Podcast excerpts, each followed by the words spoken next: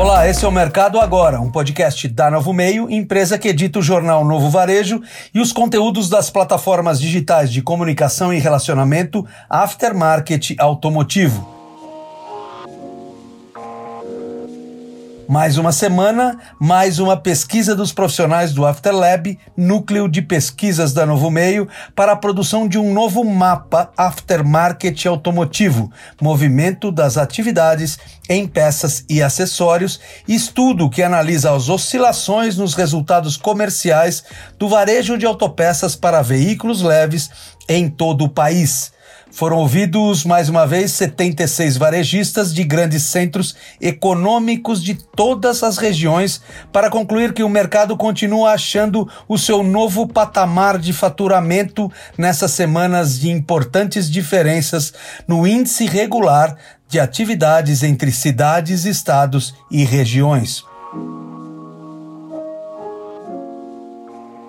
Nessa edição, tivemos a exclusão da amostra vinda dos estados do Amazonas, Pará e Piauí, por não encontrarmos referências minimamente razoáveis de funcionamento de suas lojas de autopeças. Foram excluídas ainda da base de pesquisas as oscilações percentuais abruptas e discordantes com a média das diferentes regiões pesquisadas. Importante ainda informar nessa análise que mais uma vez foi respeitada a ponderação referente à distribuição da frota em cada região do país, ficando o norte com cerca de 5% da amostra, o nordeste com 17, o centro-oeste com pouco mais de 9, o sudeste com quase 49 e o sul se aproximando de 20%, cumprindo assim a pesquisa o propósito de gerar a devida representatividade econômica de cada região para a produção de uma média nacional assim ponderada.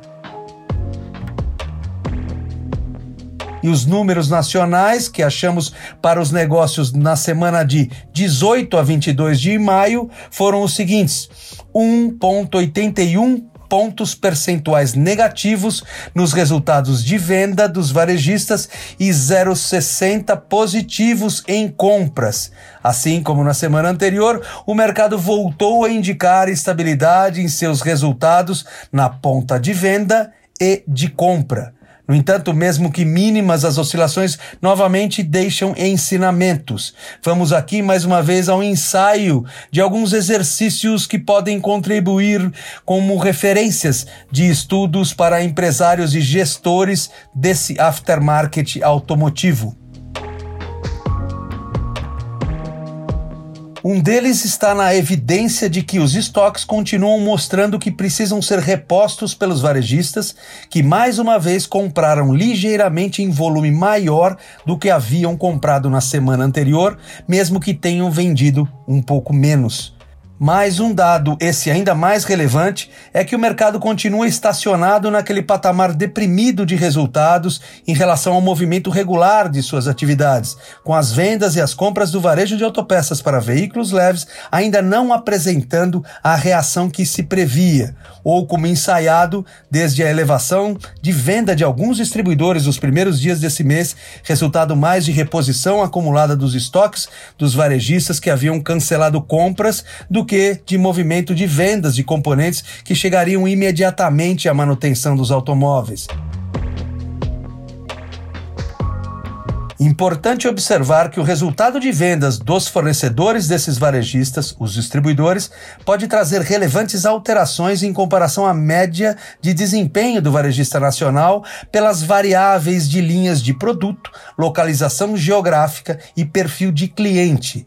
Portanto, é sempre bom reiterar que esse estudo responde pelo movimento do varejista de componentes para veículos leves e representa uma média nacional das atividades comerciais no segmento. E quando se fala em média nacional em dias de tantas disparidades regionais por diferenças econômicas e inclusive políticas, parece sempre arriscado, cabendo claramente ao observador o dever de ponderar que nesse momento vivemos dias de grandes volatilidades nos índices de comportamento social e, portanto, comercial nos diferentes centros de consumo do país. Com isso, se apresenta como mais indicada uma atenção maior à leitura regional dessa pesquisa, para a identificação do nível de desempenho dos varejos de autopeças hoje,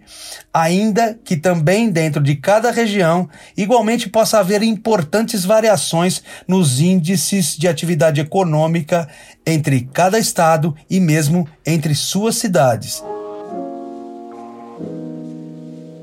Com esse olhar ainda mais ampliado do que gostaríamos para diagnósticos específicos, começamos agora a avaliação regional pelo norte do país, que manteve seus resultados nos mesmos níveis de baixa, menos 2,50% nas vendas e menos 0,50% nas compras. Lembrando que essa amostra perdeu parte da sua representatividade pela exclusão de dois grandes estados da região, Amazonas e Pará, paralisados pelas medidas restritivas de suas capitais.